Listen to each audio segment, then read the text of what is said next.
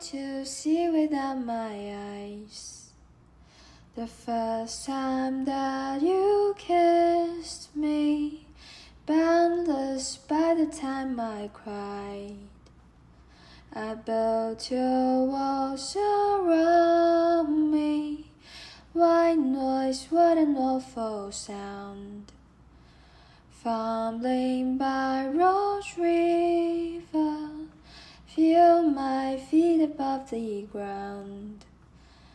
Hand of God, deliver me.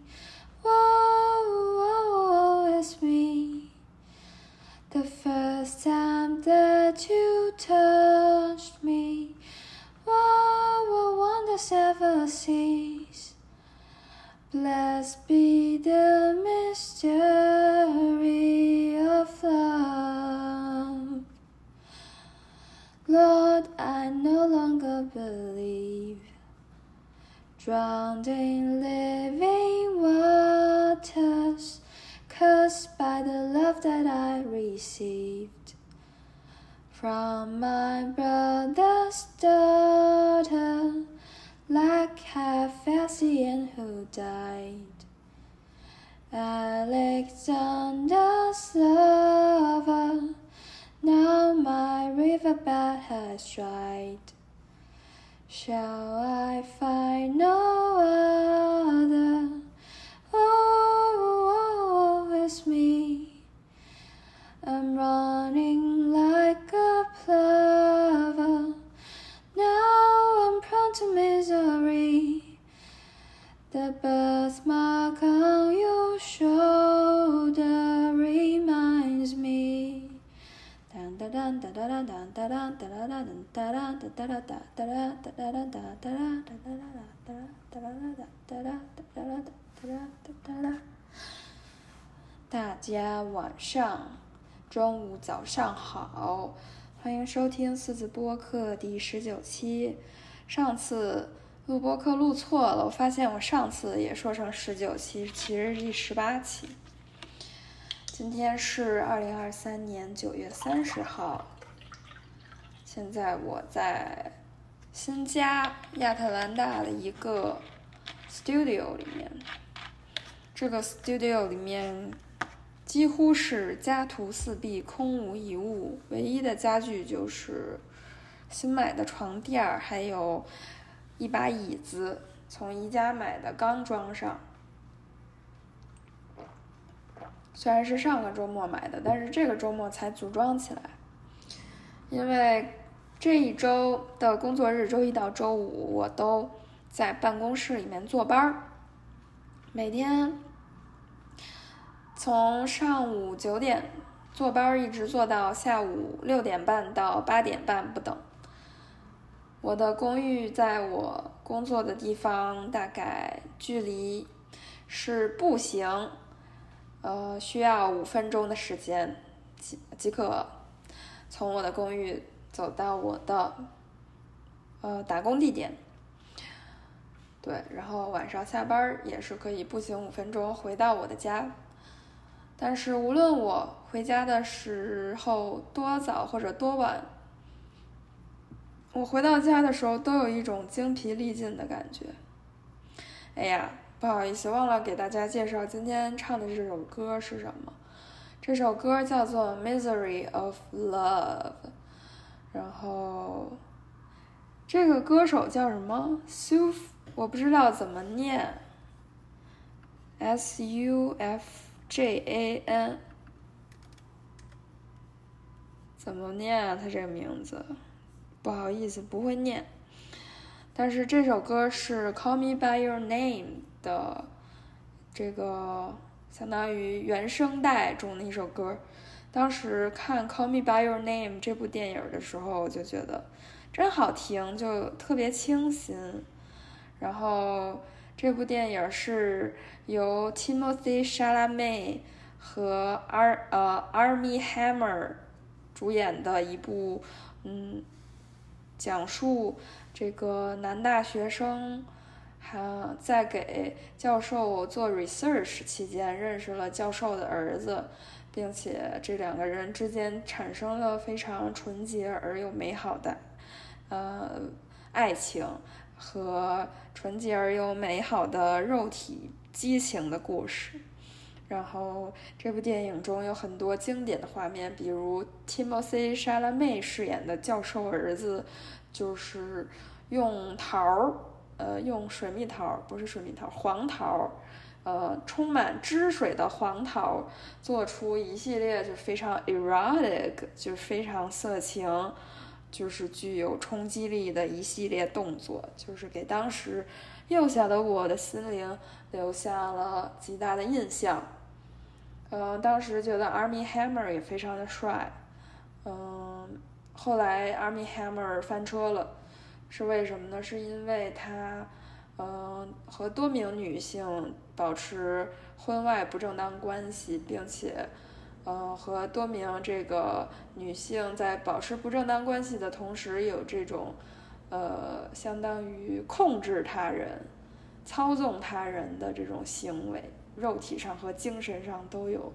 嗯，给社会造成了极大的不良影响。然后他的一系列的举动也被拍成了一部纪录片，叫做什么《House of Hammer》。对，这部纪录片就讲的是 Army Hammer 出生在一个非常畸形的家庭中，然后他家从，嗯，他。嗯，太太爷爷就是一个知名富商，然后就和女性有着比较不健康的关系，就是会虐待和暴力他人，然后导致他的太爷爷、他的爷爷以及他的父亲从小都生活在这种非常畸形和不健康的家庭环境中，也塑造了阿阿米 hammer 的人格。然后这里面就是多名被他虐待和暴力。呃，过的女性就在这部纪录片中就讲述了他们的交往过程。嗯，当时忘了为什么要看这个纪录片，但是看完之后还是觉得，呃，作为一个弱势群，不是弱势群体，就是一个呃，在异性恋语境中，女性确实。会就是有很多危险的时刻，就是包括进入关系的时候，包括在关系内的时候，包括从嗯亲密关系走向婚姻，以及在婚姻中的生活，都有好多的陷阱和危险。嗯，哎呀，现在不知不觉中已经说了快八分钟了，让我来插播一则广告吧。好的，说回到。在异性恋关系中，女生可能会踩到的坑，我觉得在我本科就读的这个学校里面，就发生过很多这种类似的事情，是男生，嗯，情感操控女生，并且对她实施实施言语和身体上的暴力，嗯，让人非常心痛的，嗯，一个事件就是，呃。法学院的化名包丽的女生，呃，被她的男友穆林汉情感操控，呃，做出了很多就是伤害自己的事情，然后最后也是很遗憾的去世了。嗯，然后最近也有一个学妹，她写了一篇长文，叫《喜欢杜甫的屁大中文系博士怎么会是坏人呢》。嗯，她就在。这篇呃一万多字的长文中，呃很详细的呃写下了自己是如何进入一段有毒的关系，呃被这位呃 P 大中文系博士情感操控，呃身体暴力，呃伤害自己，然后最后如何就是走出来的。然后他这篇文章写的非常真实，而且他写的时候也在说，嗯，说写下这些文字是近乎自我凌迟的，然后也就是写出了在这个关系中，就是女生的一些很真实的会犯的一些，不能说是错误，或者说。一些就是嗯，在关系中一些让人羞耻的事情，或者是说呃没有亲密关系经验的女生可能会遇到的问题，呃，就比如说呃很多想要操控别人，就是操控对方的。人他就会专门挑那些天真的、呃没有感情经验的人下手，包括这一篇文章的作者，他也是才大三的时候遇到了这位博二的师兄，并且这位博二的师兄，嗯，在呃引诱他的时候，或者是说呃试图操控他的时候，用了一些呃非常低劣的手段。比如说，呃，为呃为了去发生性关系，和女生说，呃，我们现在已经是男女朋友了，将来肯定会和你结婚，然后用这样非常拙劣的借口来去产生性关系，然后女生呢也是会因为两个人已经产生了性关系，产生一些羞耻感，呃，从而觉得自己不应该轻易的放弃这一段感情。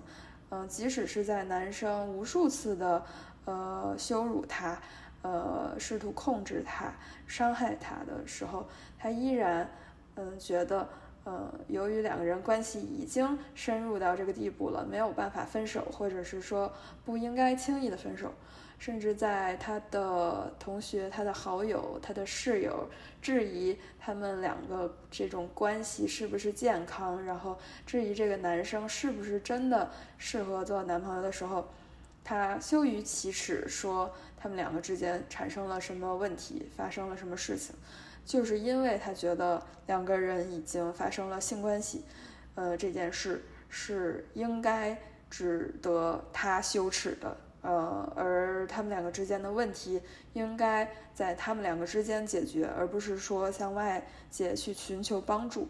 嗯，我觉得这是一个非常呃常见的一个呃我们我们就是东亚女性，也不能说全体东亚女性，就是我们呃国内的女孩儿有很多时候还是会比较呃。被这种保守的观念所害，呃，由于我们缺乏一些比较，呃，就是大家都应该得到就是性教育还有身体教育，但是我们的学校里面是没有是缺乏性教育和身体教育的，我们的学校里也是缺乏就是情感教育的，所以就是从嗯学龄。呃，到就是从开始上学，或者说，嗯，从我们开始认字，从我们开始认识这个世界，到我们上学，然后到我们参加高考，到我们进入大学，都没有一个这样的传统，或者是说有这样的一个机会，呃，去接受到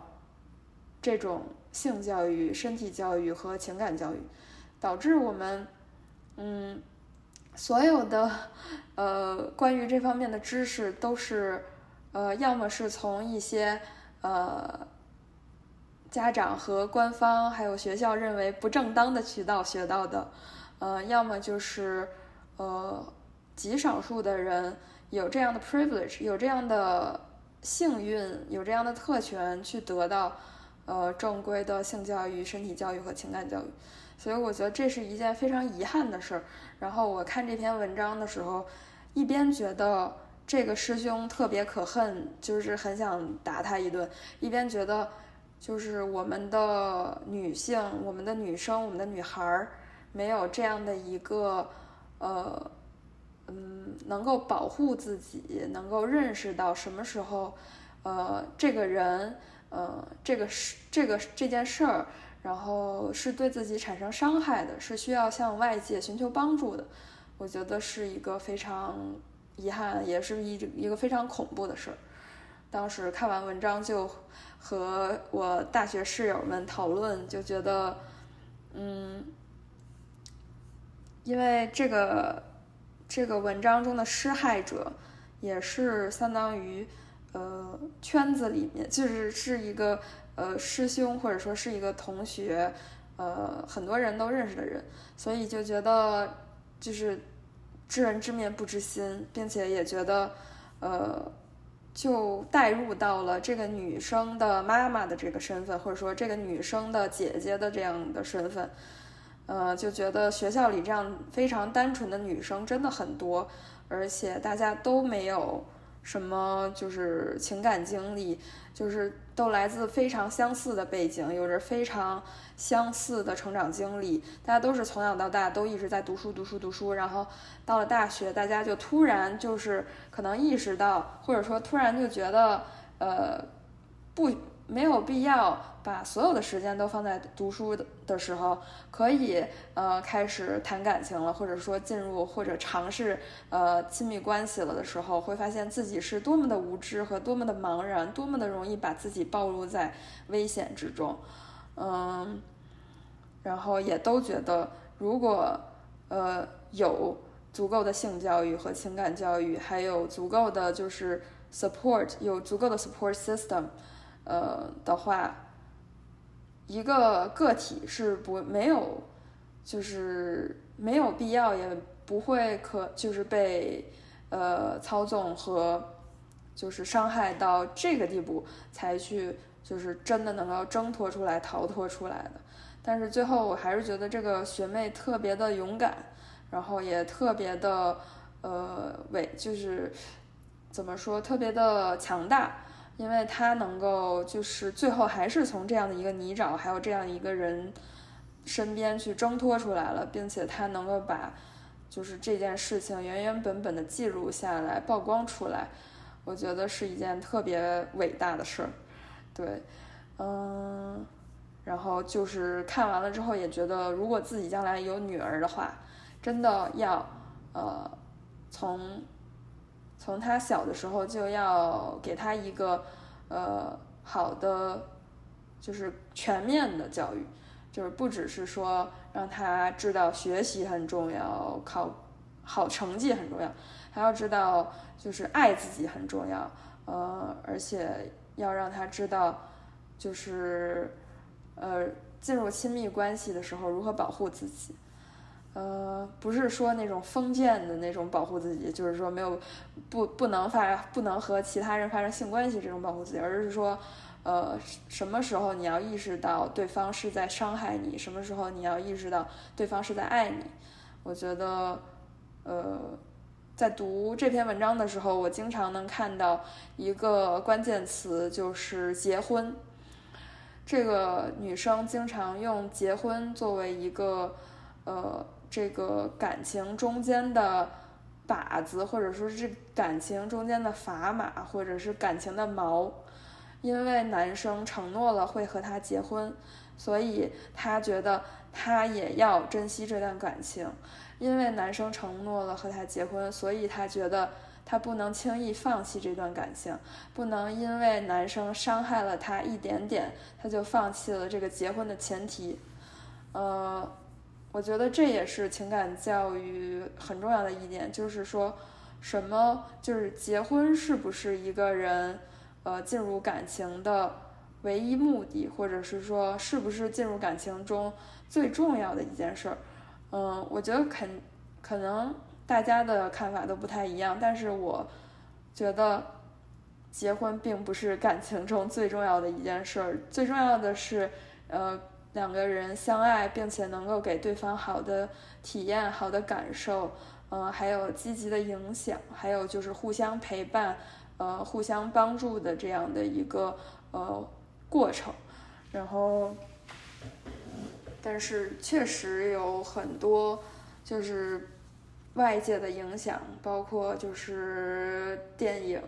电视剧、书，还有就是宣传、传媒给很多。女生带来的就是这种观念，就是说结婚是一个女生一生中最重要的事儿之一，甚至是最重要的事儿，就是没有之一。然后我觉得看到了就是这么多关于结婚对于她的影响，在这篇文章中让我心里也比较的难受。对，然后呃，对，哎呀，说了这么多，呃，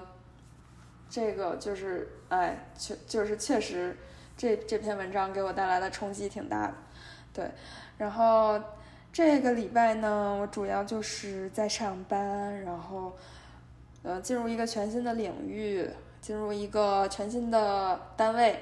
然后。总体而言，我觉得我的同事们都特别的友好，很友善，然后都，呃，大家都在同一个单位里面，就是朝夕相处，没有任何的不适感，就是不会有说那种勾心斗角的感觉，或者是说办公室政治的感觉。虽然我才来一周啊，但是我觉得大家都是，呃，个性很善良的人，所以这件这一点上我非常的感激。然后工作内容上，我觉得有一点吃力，因为，嗯，有很多之前在单位，sorry，之前在单位工作的同事都已经离开，或者是即将离开，所以我将作为为数不多的几个，呃，律师，呃，完成一些就是我之前没有做过的。就是其实就是移民诉讼类的业务，就是主要就是帮别人呃代理需要出庭或者是说需要和呃法庭交流的一些呃文件还有步骤，嗯，然后还有一个让我觉得呃疲惫的点就是每一天都需要去单位上班儿，虽然我。呃，住的离单位只有五分钟，刚才也提到了，但是真的是在单位里待着和在家里待着工作就不不是很一样。一个是需要随时随地、无时无刻的不在，呃呃，对，随时随地、时时刻刻都在一种全景场式主义的监狱中生存，因为单位很小，所以。老板能看到所有人在干什么，呃，时间上也不灵活。比如说，我之前在家里面上班的时候，我就呃早晨起来，如果有什么比较大的会议的话，我就先把 Zoom 打开放着，然后一边放着一边刷牙洗脸，吃个早饭，然后呃有培训的时候也可以这么做。而且还可以边吃饭边工作，虽然这样打破了工作和生活的界限，但其实有很多可以摸鱼的空间。呃，就比如说，既然我已经一边吃饭一边工作了，那么我就有更多的空闲时间，在呃不工作的时候可以就是小憩一会儿，或者说我可以出去转一圈儿。但是呢，我。不，呃，我需要实地去上班的时候，我就不能这么做了。我不能，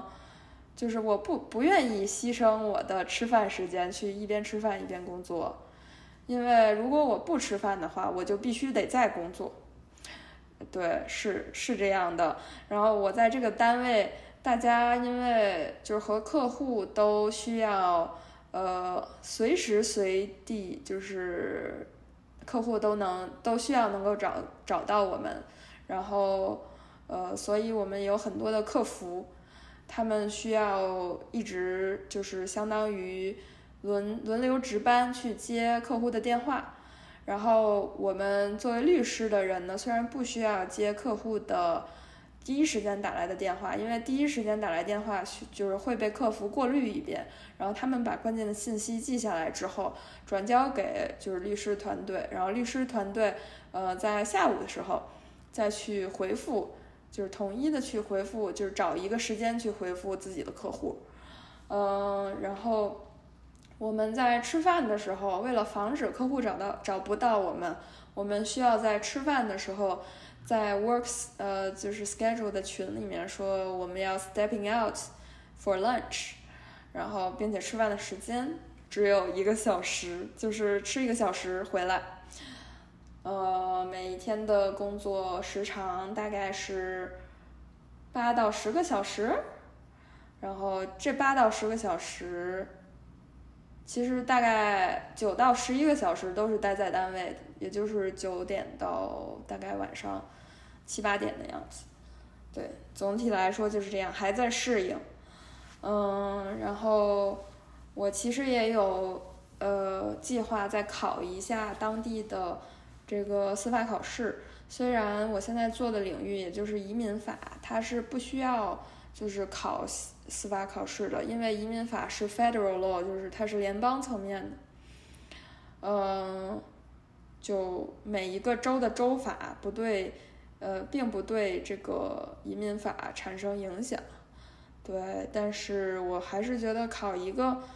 当地的司法考试，对于我的这个职业发展应该是有好处的，所以我计划大概今天或者明天，呃，报名一下 Character and Fitness。然后除此之外呢，大家也知道，我这次回来美国是呃用的这个学生签证，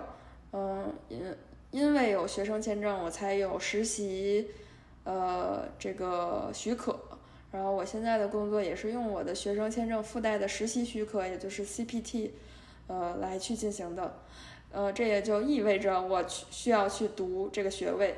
呃，这个学期也就是这一周也开始了。呃，这个周末开始写作业，然后完成这个学期的三门课。唉，就是怎么说呢？人到中年了，我明年就正式步入三十岁了。没有办法相信，就是如果我把时间就是有一个任意门倒倒回去，倒到我十八岁的时候，嗯，当时的我肯定不会相信，十二年之后我还在读学位，